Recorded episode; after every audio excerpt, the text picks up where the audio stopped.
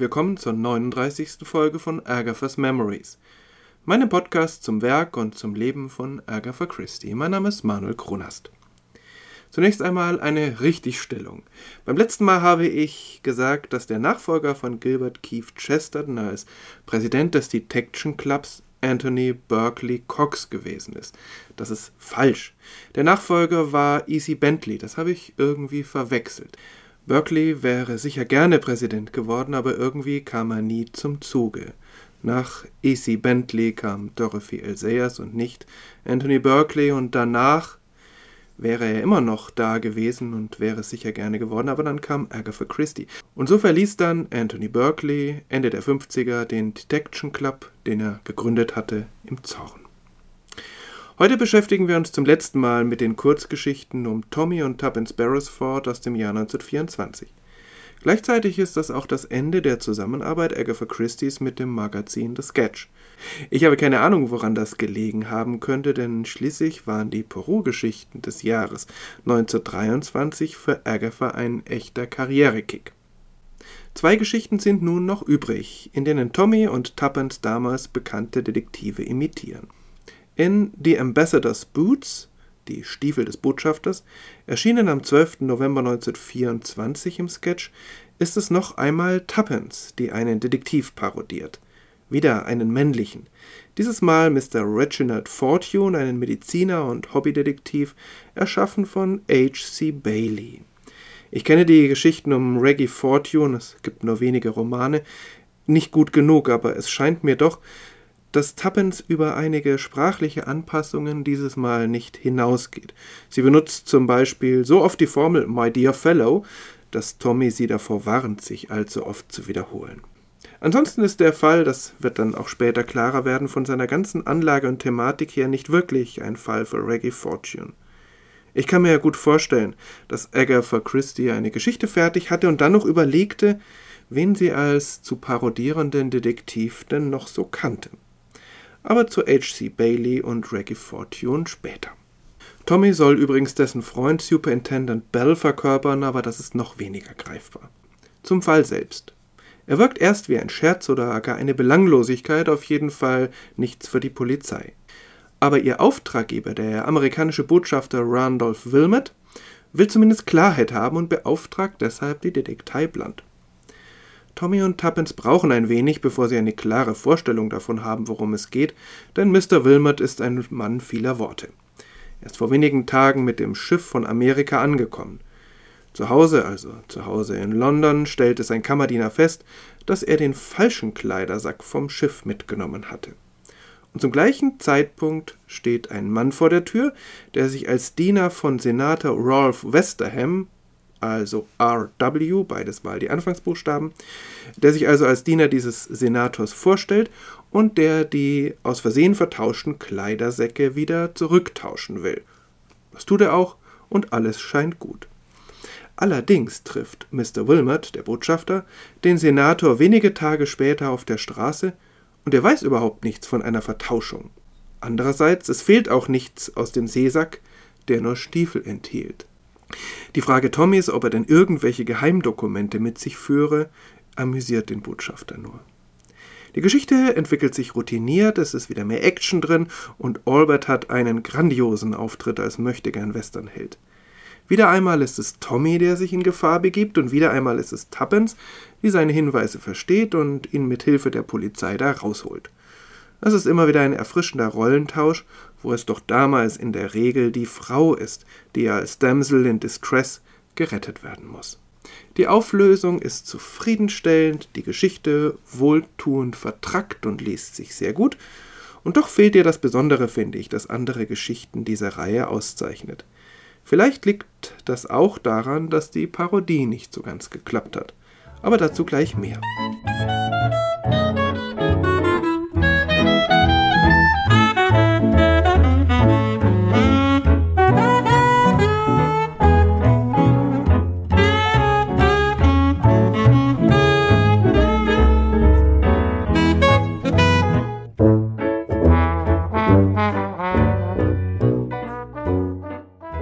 Vorausschicken, dass ich von H.C. Bailey nur einige Kurzgeschichten gelesen habe.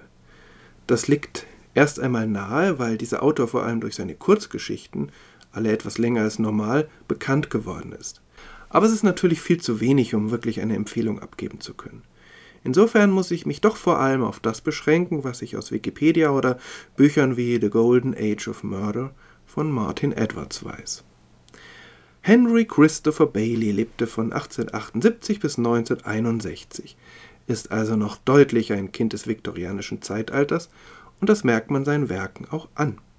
Sie sind nicht so modern geschrieben wie die von Agatha Christie, es gibt mehr Abschweifungen und sie kommen oft nicht präzise zum Punkt. Das klingt jetzt sehr negativ, aber wie die Literatur des viktorianischen Zeitalters ja allgemein, sind sie durchaus gut lesbar. Sie sind nur nicht ganz so zugänglich für uns heute. Dabei hat H.C. Bailey eine Menge zu sagen. Er hat sehr strikte moralische Vorstellungen. Dabei geht es weniger um spezielle Lebensentwürfe, sondern vor allem um die kategorische Ablehnung des Verbrechens. Da gibt es kein Verständnis für die Kriminellen und keine grauen Zwischentöne. Er ist ganz auf der Seite der Opfer und er verabscheut die Grausamkeit, die allerdings in seinen Fällen oft drin ist. Er schildert also ein durchaus düsteres Bild seiner Zeit. Opfer sind gerade die Schwachen der Gesellschaft, etwa leichtgläubige Naturen, Frauen oder auch Kinder. Baileys bekanntester Seriendetektiv ist Reginald Fortune, ein Mediziner mit gutem Draht zur Polizei, der er immer wieder als Amateurdetektiv auf die Sprünge hilft. Wikipedia vergleicht ihn mit Lord Peter Wimsey von Dorothy L. Sayers und das hat ganz viel für sich. Beide verbindet ein hoher Bildungsgrad und geistreiche Sprache voller Humor und Wortspiele. Das muss man auch mögen. Allerdings schreibt Dorothy L. Sayers, finde ich, einfach besser. Lord Peter und Mr. Fortune verbindet aber tatsächlich auch ein Blick in die Abgründe der menschlichen Seele und hinter der geistreichen, verspielten Fassade die feste Entschlossenheit für Gerechtigkeit zu sorgen. Reginald Fortune tritt in über 80 Kurzgeschichten auf, die erste erscheint 1920, also im gleichen Jahr wie Agathas Debütroman. Es kommen eine ganze Reihe Romane dazu, der erste aber 1934 und der Großteil dann in den Jahren, in denen seine Beliebtheit schwindet. Tommy und Tuppence werden also ganz sicher nur seine Kurzgeschichten gekannt haben. Ich habe vorhin gesagt, dass der Fall der Botschafter Stiefel und die Figur des Reginald Fortune nicht zusammenpassen. Das liegt daran, dass Mr. Fortune mit solch eher leichtgewichtigen Verbrechen weniger zu tun hat und dass die düstere Stimmung fehlt, die die Kurzgeschichten Baileys durchzieht. Insofern hätte Agatha Christie diesen Bezug einfach weglassen können oder sie hätte vielleicht dann doch eher Lord Peter Wimsey ins Spiel bringen können. Denn dieser Detektiv ihrer Kollegin Dorothy L. Sayers ist sicher die größte Auslassung in der Reihe ihrer Parodien. Trotz all des bisher Gesagten, wenn H.C. Bailey leichter zugänglich wäre, und damit meine ich, wenn man seine Bücher leichter bekommen könnte, dann könnte ich mir gut vorstellen, mehr von Reggie Fortune zu lesen – denn bei all der manierierten Sprache und der düsteren Atmosphäre haben die Geschichten einen besonderen Reiz. Insofern, wer in einer Kurzgeschichtensammlung oder auch anderswo auf Mr. Fortune stößt, ruhig mal ausprobieren. Damit setzen wir zum Endspurt an. Gleich wird es um die letzte Geschichte von Tommy und Tuppence im Sketch gehen. Hier parodiert Agatha Christie Hercule Poirot und zwar den Hercule Poirot, den wir aus den Geschichten um die Big Four kennen.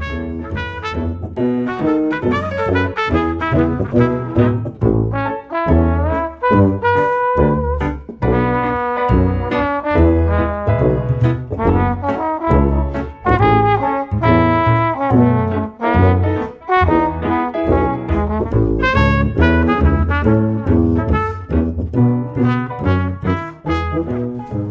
10. Dezember 1924 erscheint im Magazin The Sketch die Kurzgeschichte The Man Who Was Number 16.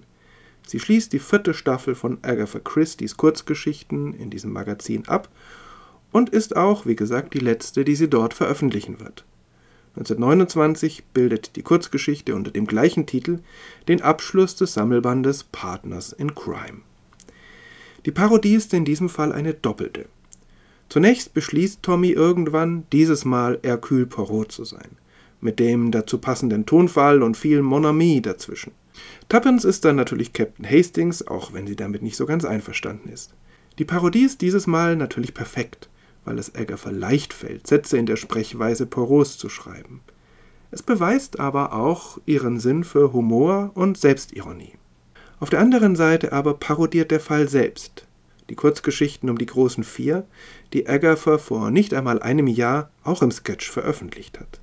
Sie waren den Leserinnen und Lesern damals also noch ganz frisch im Gedächtnis. Es gibt eine Menge Parallelen. Es geht in beiden Fällen um Spionage im weiteren oder im engeren Sinn. Es gibt einen Meisterverbrecher, der gleichzeitig ein Meister der Verkleidung ist, eine mächtige Organisation, die viele Hebel in Bewegung setzen kann, und eine Zahl, die immer wieder auftaucht. Dieses Mal ist es nicht die 4, sondern die 16, die ja von Anfang an als Erkennungszeichen des Spionagerings in Partners in Crime fungiert hat. Ein Zitat, in dem beide Aspekte auftauchen. Mon ami, he said, we are here faced with a matter of the utmost gravity. You recall, do you not, the man who was number four, him whom I crushed like an eggshell in the Dolomites with the aid of high explosives, bien entendu. But he was not really dead. Ah, no, they are never really dead, these super criminals. This is the man, but even more so, if I may so put it. He is the four squared. In other words, he is now the number sixteen. You comprehend, my friend? Perfectly, said Tuppence. You are the great Hercule. Exactly. No moustaches, but lot of grey cells. I have a feeling, said Tuppence, that this particular adventure will be called the Triumph of Hastings. Never, said Tommy. It isn't done. Once the idiot friend, always the idiot friend. There's an etiquette in these matters. But, uh, by the way, mon ami, can you not part your hair in the middle instead of one side? The present effect is unsymmetrical and deplorable. Mon ami, sagte er, wir sind hier konfrontiert mit einer Angelegenheit äußerster Ernsthaftigkeit. Sie erinnern sich, nicht wahr? An den Mann, der Nummer vier war, an ihn, den ich wie eine Eierschale in den Dolomiten zerquetscht habe, mit der Hilfe hochexplosiver Substanzen, bien entendu. Aber er war nicht wirklich tot. Ah nein, sie sind niemals wirklich tot, diese Superverbrecher. Das ist der Mann aber noch mehr als das, wenn ich es so ausdrücken darf. Er ist die vier im Quadrat. Er ist nun die Nummer 16. Sie verstehen, mein Freund? Vollkommen, sagte Tuppence. Du bist der großartige Hercule Poirot. Exakt. Kein Schnurrbart, aber mengenweise graue Zellen. Ich habe das Gefühl, sagte Tuppence, dass dieses besondere Abenteuer der Triumph des Hastings genannt werden wird. Niemals, sagte Tommy, das kann nicht sein. Einmal der dumme Freund, immer der dumme Freund. Es gibt eine Etikette in diesen Angelegenheiten. Nebenbei, mon ami, können Sie nicht Ihr Haar in der Mitte scheiteln, anstelle an einer Seite? Die aktuelle Wirkung ist unsymmetrisch und erbärmlich. Dazu passt, dass die ganze Staffel rund um die Big Four, also die Kurzgeschichten, die im Sketch im Januar bis März 1924 erschienen, dass also diese ganze Staffel The Man Who Was Number Four heißt. Kurz zur Handlung dieser Kurzgeschichte. Tommy und Tuppence bekommen Besuch von ihrem Vorgesetzten Mr. Carter, der sie warnt, dass Moskau Wind davon bekommen hat, dass Mr. Blunt nicht wirklich Mr. Blunt ist. Das ist nicht ganz logisch, weil die Tarnung eigentlich schon lange wertlos geworden ist. Sie sind ja auch des Öfteren schon von feindlichen Geheimdiensten angegriffen worden. Aber gut. Moskau schickt nun einen besonders gefährlichen Agenten, eben Nummer 16, der ein Meister der Verkleidung ist. Er werde aber wohl zur Sicherheit erst einmal im Detektivbüro auftauchen, meint Mr. Carter, mehrere Codewörter benutzen, um so herauszufinden, ob Mr. Blunt wirklich Mr. Blunt ist.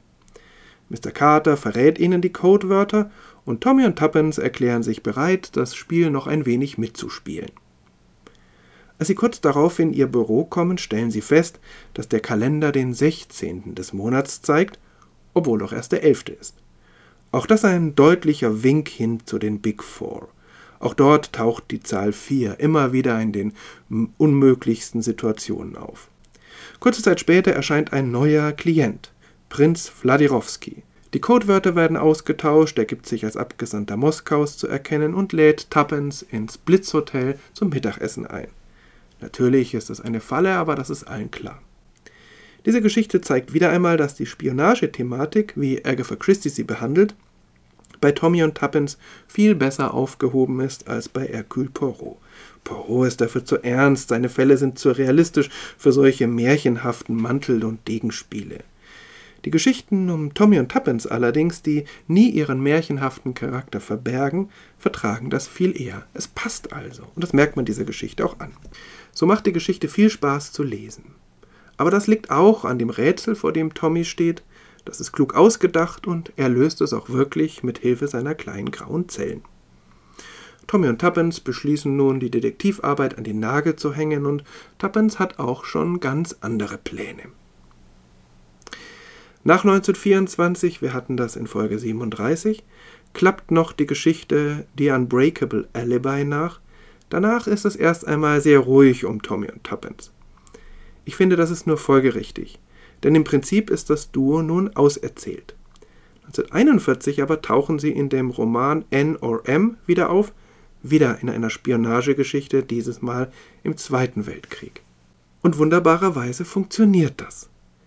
Ich glaube, das liegt daran, dass Agatha dann etwas wagt, was sie sonst niemals tut. Sie lässt Charaktere in Echtzeit altern. Und dadurch scheinen plötzlich in der Ehe der beiden ganz neue Facetten auf, die den Figuren neuen Schwung verleihen. Ein Glücksfall. Aber so weit sind wir jetzt noch lange nicht. Einen letzten Gedanken. Diese Parodie kann vielleicht auch ein anderes Licht auf die Poirot-Geschichten rund um die Big Four werfen. Ich habe sie in Folge 16 vorgestellt und damals gesagt, dass das Spionagethema und Poirot nicht wirklich zusammenpassen. Dass Agatha Christie diese Kombination noch im gleichen Jahr selbst auf die Schippe nimmt, könnte bedeuten, dass sie das als Fehler selbst eingesehen hat. Es könnte aber auch heißen, dass sie schon die ursprünglichen Geschichten eigentlich gar nicht wirklich ernst gemeint hat, dass es für sie ein Spiel war, Vielleicht wollte sie ihren Detektiv, mit dem sie schon damals eine gewisse Hassliebe verband, in eine für ihn doch eher unpassende Situation bringen, um zu schauen, wie er sich denn dort verhält. Oder vielleicht ist das ganze Unternehmen als eine einzige Parodie auf Sherlock Holmes und Professor Moriarty gemeint gewesen, die dann außer Kontrolle geriet. Gewisse Hinweise darauf gibt es. Mir gefällt auf jeden Fall, dass Agatha die Gabe hat, über sich selbst Witze zu machen und sich selbst nicht zu ernst nimmt.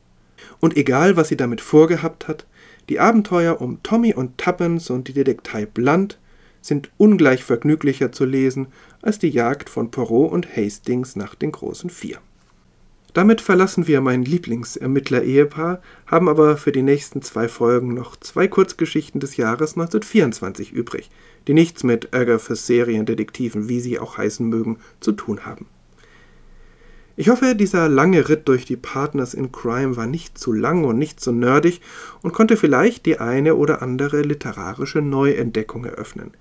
Ich habe auf jeden Fall einige spannende literarische Entdeckungen gemacht und freue mich darauf, in diese Richtungen weiterzulesen. Bis zum nächsten Mal. Dann geht es in ein einsames Haus auf dem Land. Alles Gute.